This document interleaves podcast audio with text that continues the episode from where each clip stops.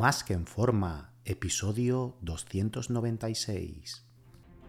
Bienvenidos a Más que en forma con Antonio Yuste, el programa donde conseguirás transformar tu físico y rendimiento para ser tu mejor versión con la ayuda de personas extraordinarias que ya lo han conseguido. Aquí no vas a encontrar fórmulas mágicas, tan solo la información que necesitas sobre nutrición, suplementación deportiva y entrenamiento físico y mental que junto con tu trabajo diario hará que alcances cualquier objetivo que te propongas. Este programa es para soñadores que buscan un mejor físico, para comprometidos a trabajar para conseguirlo, para los que no saben por dónde empezar y para los que llevan tiempo estancados en resultados. Ya estás en el lugar correcto. Tu cambio empieza hoy y ahora.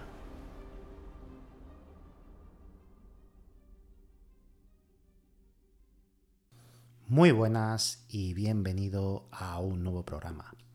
Recuerda que he abierto plazas para que puedas ser tu entrenador y dietista y trabajar uno a uno de la mano online para diseñarte tus dietas, entrenos y llevarte el seguimiento diario para que consigas tu objetivo físico y de rendimiento de la forma más rápida, segura y sostenible posible. Así que si te interesa que trabajemos juntos, reserva tu cita por teléfono conmigo en antonioyuste.com barra ayúdame antonioyuste.com barra ayúdame. Hay muchos tipos de entrenamiento, pero a día de hoy eh, no se tiene claro los beneficios de unos y otros. La gente tiene mucha confusión y duda al respecto y, se atribuyen beneficios a ciertos tipos de entrenamiento que realmente no tienen. Empezando por la calistenia, todos vemos pues esos ejercicios acrobáticos que nos encanta, que nos dejan con la boca abierta y encima uno físico con un bajo porcentaje de grasa, con algo de tono muscular y todo el mundo piensa, wow, yo quiero estar así y encima poder hacer eso. En el que, bueno, si llego a ese nivel, eh, me pongo el traje de Spider-Man y podría pasar de su doble en las pelis, ¿no? Lo primero que debes saber es que esto requiere un proceso. Tú no puedes coger y ponerte a hacer la bandera o subirte a la barra dominada y hacer una salida con tres mortales en cuanto lleve una semana, ¿no? Ponerte a practicar eso. Tienes que empezar con versiones y ejercicios muchísimo más básicos y muchísimo menos molones que te pueden parecer un rollazo. Y los físicos que ves, eh, que a ti te gustan, lo combinan con pesas para coger cierta fuerza en ciertas zonas para dicho ejercicio. La gente piensa que hacer calistenia es ponerse así solo con esos ejercicios sin pesas. De hecho, a mí me llega gente que dice, oye, quiero hacer calistenia y no quiero tocar las pesas. Yo quiero hacer solo calistenia. Pero quieren hacer la bandera, todos esos mortales, Mm, colgarse la barra de dominada y hacer como un trapecista o como un, acróbata. Eh, y bueno, eso realmente eh, no funciona así. Mm, se ayuda muchísimo de las pesas, incluso de máquinas de gimnasio, todas las personas que ve. Y la mayoría de la gente piensa que, en cuanto eh, ya te pone a hacer calistenia, que ya con eso te libra de las pesas que nunca las va a tocar. Incluso te dicen, no, no, yo no quiero pesas, yo quiero solo ejercicios de calistenia. Y no, eso no funciona así. Si tú quieres hacer cierto ejercicio, tienes que meter pesa normalmente, ¿vale?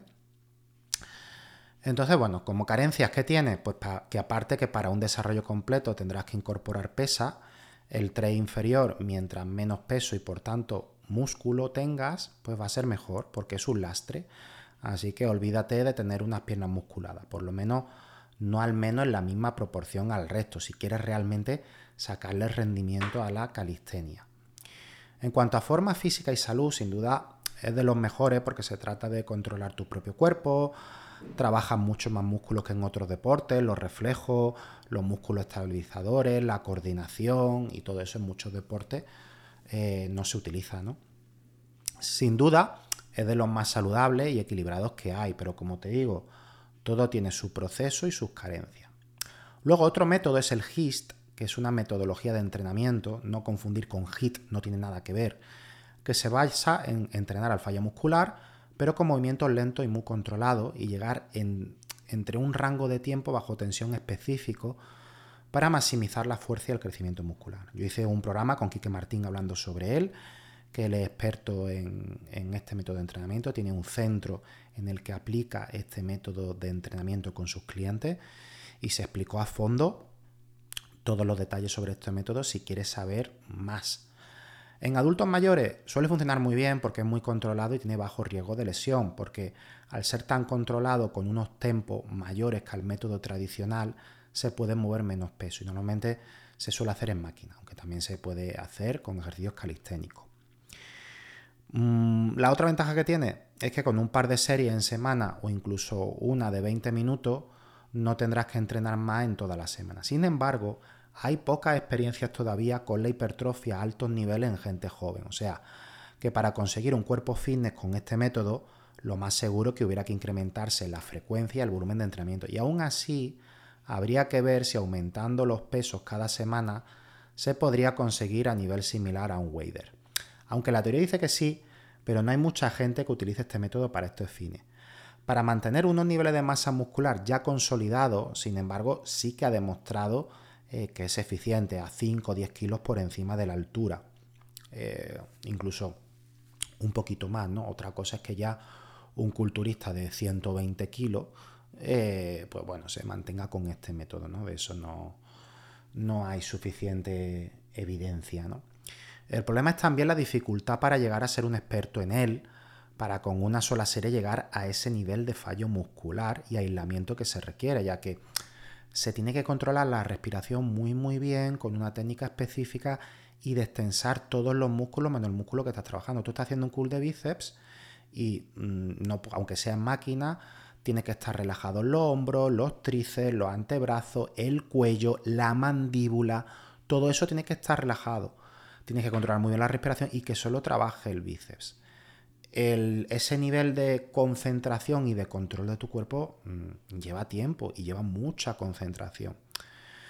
Entonces, eh, ese es, uno de los problemas que, tiene, ¿no? La curva de aprendizaje y la dificultad.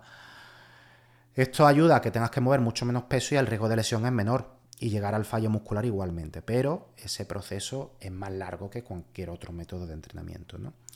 Luego, pasando al CrossFit, el CrossFit no hay mucho que explicar, todos sabemos lo que es ya. El CrossFit te va a desarrollar musculatura, pero no te va a desarrollar un físico fitness equilibrado. Ciertos músculos se quedarán atrasados y tendrás que trabajarlo en una sala de pesa aparte, si tu objetivo es ese. Trabajas el sistema cardiovascular y el muscular. También haces movimientos muy parecidos a los que haces en tu vida real, lo cual es lo mejor para estar en forma. Siempre y cuando tenga un buen profesor, un buen monitor que no te ponga a dar saltos teniendo un porcentaje de grasa alto y no permitiéndote que cargues peso y controles primero la técnica, no deberías sufrir lesiones ni destrozarte los codos y las articulaciones. Te lo comento porque tiene fama de lesivo y esto es por malos profesionales que, te, que son los que te asesoran, ¿no? que es tu monitor o tu profesor. Que hay que adaptar cierto ejercicio al nivel y condición física a la persona y centrarse un tiempo en la técnica, donde muchos no lo hacen pero no porque el deporte eh, en sí sea lesivo. El problema es que te llega una persona con 30 kilos por encima de grasa, eh, toda la clase está haciendo salto en una caja y a la persona con este gran sobrepeso le ponen a dar salto. ¿Qué pasa? Que al día siguiente tiene la rodilla como una pelota, le provoca una tendinitis, ya no vuelve a ir y dice, ostras, el, el crossfit es súper lesivo. No, perdona, lo que tienes es un mal profesor, es que tienes que hacer otro ejercicio aunque la clase esté haciendo eso. Te tiene que dar una versión alternativa para ti que no te destroce. Igual que el correr. Todos se ponen a correr. Ahora tú te pones a correr con 30 kilos por encima de la altura. Pues te va a salir una tendinitis de caballo. Igual que todos se ponen a que llevan ya seis meses, un año o más cargando la barra haciendo un clean y te ponen a ti a hacer un clean con peso. No, perdona. Primero tírate solo con la barra. Aprende la técnica unas cuantas semanas y luego después empieza a cargar peso poco a poco. Pero el primer día ya si te metes 10, 20 kilos a cada lado, empezarás con una técnica pobre, el profesor a lo mejor ni te corrige y ahí ya te empieza a salir una hernia cervical y miles de problemas.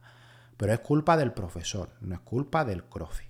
El problema es que todo mal asesorado, pues, eh, tiene un perjuicio.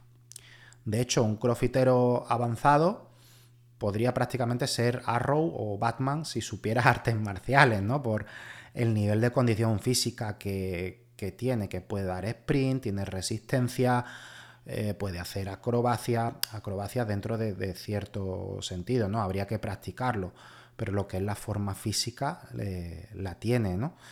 Y saltar por los tejados como hace Batman y Arrow y todas estas cosas y, y agilidad, todo eso lo tendría un crossfitter avanzado. Yo este es el que apuntaría a mi hijo eh, o a gimnasia deportiva, porque además se hace en grupo, se socializa, aunque si quieres progresar, cuando lleves ya un tiempo, vas a tener que entrenar en solitario sí o sí, si no, vas a limitar tu progreso. Luego, el método multifibra, esto ya ha pasado un poco más de moda, tuvo su boom en su momento hace muchísimos años y hace poquito años otra vez. Eh, este método, siendo claro, es una tontería de teoría y defensores que había hace muchos años y en el que, bueno, hace 5 o 6 años lo pusieron de moda un par de culturistas por YouTube. La teoría que defienden es que consiguen activar todos los diferentes tipos de fibra entrenando a diferentes rangos de repeticiones porque unas son de contracción rápida y otras de forma lenta o mejor dicho, una de fibra blanca y otra roja. El esquema sería, por ejemplo, hacer press de banca haciendo una serie de 50 repeticiones y cada serie ir bajando de 10 en 10 repeticiones o de 5 en 5 hasta llegar hasta las 4 repeticiones. Y según ello, así habrías trabajado todas las fibras musculares llevando cada serie al fallo. Esto es, con perdón, una soberana gilipollez. Las fibras se activan según el grado de esfuerzo, no según el, rango de repeticiones. Si tú vas al fallo en una serie, has reclutado todas las fibras posibles, vaya a 8 o vaya a 20. De hecho, Brand Schoenfeld eh, demostró que el crecimiento muscular, que es uno de los mayores investigadores de hipertrofia del mundo, es prácticamente el mismo siempre que se llega hasta el fallo. Lo que pasa es que tirar todo a 20 pues sería muy tedioso, ¿no? y no puede hacer tantísima serie al fallo. Sería un volumen excesivo y se sobreentrenaría. ¿Cómo va a hacer 30 mm, series al fallo de, un músculo? Y ellos dicen, no, es que no hay sobreentrenamiento, sino que está infraalimentado. O sea que si comes como un caballo, puedes hacer miles de series al fallo. Sí que es cierto que el comer más te permite tener más energía y soportar algo más de volumen pero no esos volúmenes de entreno. Y el cuerpo tiene un límite de asimilación de comida. Dices tú, no, es que voy a hacer 50 series, pues tengo que meterme 8000 calorías. Eh, no, es que la va a excretar, es que va a estar cada dos por tres yendo al baño porque tu sistema digestivo no lo va a soportar. El cuerpo sí que asimila un poquito más de comida si entrenas mucho, pero hasta cierto límite el cuerpo tiene un tope, ¿vale? Por lo que, bueno, mm, este sistema ni te lo mire, o sea, mm, sal corriendo. Y el Heavy Duty, que pusieron de moda los hermanos Menzer, aquí tiene ciertas similitudes al GIS en que es muy poco volumen y se entrena al fallo, pero es demasiado poco volumen para la mayoría de los mortales tal y como lo tienen concebido ellos. Sería hacer un par de series al fallo de un solo músculo y descansar pues, hasta 7 o 14 días sin volver a entrenarlo. Incluso aplicando técnicas de intensidad para superar el fallo, el volumen de serie al fallo sería demasiado bajo para que fuera eficiente y un buen método de entrenamiento. Estos dos portentos genéticos, pues bueno, les funcionaría a ellos, pero no es lo normal. Subiendo ya el volumen de serie al fallo, pues sería un wader prácticamente. El wader este en el que se basa la mayoría de los sistemas de entrenamiento que funcionan, por no decir todo. Lo típico es hacer varios ejercicios para un grupo muscular y repetir el músculo cada 7 días. En cada ejercicio se van subiendo pesos con series de aproximación y la última o dos últimas series de cada ejercicio pues lo da todo, yendo al fallo.